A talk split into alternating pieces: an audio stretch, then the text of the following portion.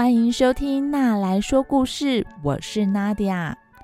小朋友，你有搭过没有轨道的路面电车吗？它长得啊，有一点像公共汽车，但是却是用电力来发动的，又被人称作绿色公车。它的车顶很特别哦，有两条长长的集电杆。它呢会套在长长的电线上面，让电车沿着电线的方向行驶。但是有一些是有电池的无轨电车，它的行驶路线就不会受到电线方向的限制哦。台湾目前好像还没有这种电车，但是如果你跟爸爸妈妈去欧洲或是日本旅行，或许就有机会可以搭到哦。今天要分享的故事是失控的电车。奇怪了，好端端的电车为什么会失控呢？失控之后有发生什么很不好的事情吗？那我们来听听看这个故事吧。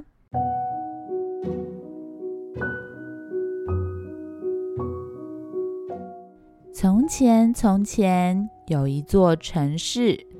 在这城市里面有一台七十五号无轨电车，每天都走同样的方向，从老绿山出发，开往大河广场。奇怪的是啊，今天这个电车好像特别不一样，它居然没有照着原本的路线走，而是拐了一个弯，走进了森林里面。坐在电车里面的乘客正在看报纸，所以都没有人发现自己已经走上了不一样的路。电车开到森林的一半，有个人望向窗外，突然被窗外的景色吓了一大跳。这是什么回事啊？哎，这车子怎么开到这么奇怪的地方？这边是哪里啊？哎，怎么会这样子呢？其他的人听到之后，也抬起头来望向窗外，大家都被眼前的景象吓了一跳。这台电车怎么开进森林里面了呢？于是，车上的乘客们纷纷站了起来，走到前面去找车长。哎，车长，你你。在干什么啊？你怎么把车开到这个地方来？再十分钟我就要出庭嘞！我这个法庭如果官司打输了，你要负责吗？售票员跟司机赶紧安抚乘客的情绪，因为他们也不知道为什么电车就是往这个方向开来，好像有了自己的想法，不听使唤似的。就在这个时候，电车居然停下来了。车上的乘客也只好下车。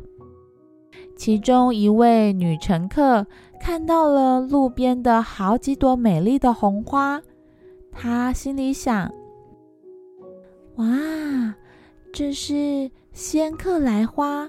我已经好几十年没有看过这样美丽的花了。”这位女乘客走下电车，张大嘴巴呼吸着这个新鲜的空气，弯下腰来摘了一小束仙客来花。接着，电车上面的乘客们一个一个走下来，有些人伸伸腿，有些人伸懒腰，还有人抬头看看天空。原本的坏心情好像就跟着阳光消失在空气当中了。有些乘客在路边摘了雏菊，把雏菊别在他的外套扣子里。有人发现了一颗还没有成熟的草莓，很开心的在旁边放了一张自己的名片，想要等草莓成熟之后再过来摘。还有两位先生把刚刚在看的报纸揉成球，两个人在玩起踢球的游戏。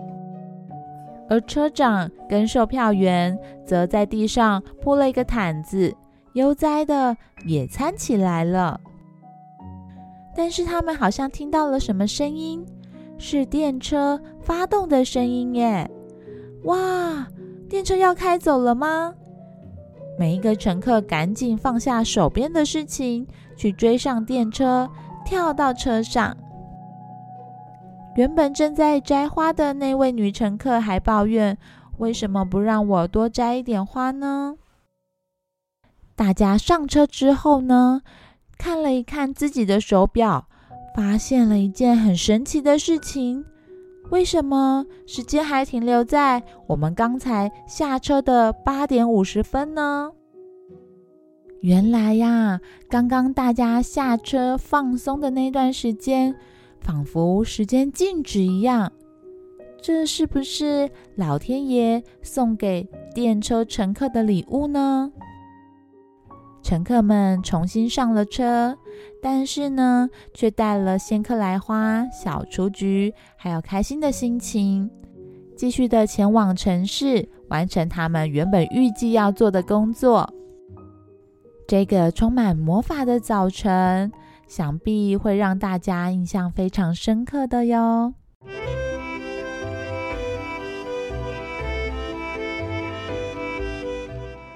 好啦，故事说完了。失控的电车啊，原本让车上的乘客们很担心，怕自己原本安排好的事情被打乱。每个人一开始呀，都有点生气，但没有想到，大家转一个念头。换一种想法之后，反倒觉得自己获得了一段难得美好的时光。小朋友，你知道吗？每一个人心中的想法都是具有魔法的哟。或许下次发生了什么让你心情不好的事情，你试着从另外一个角度思考，就能发现其中的美好哦。你喜欢这个故事吗？喜欢的话，请帮我在 Apple Podcast 上面按五颗星哦！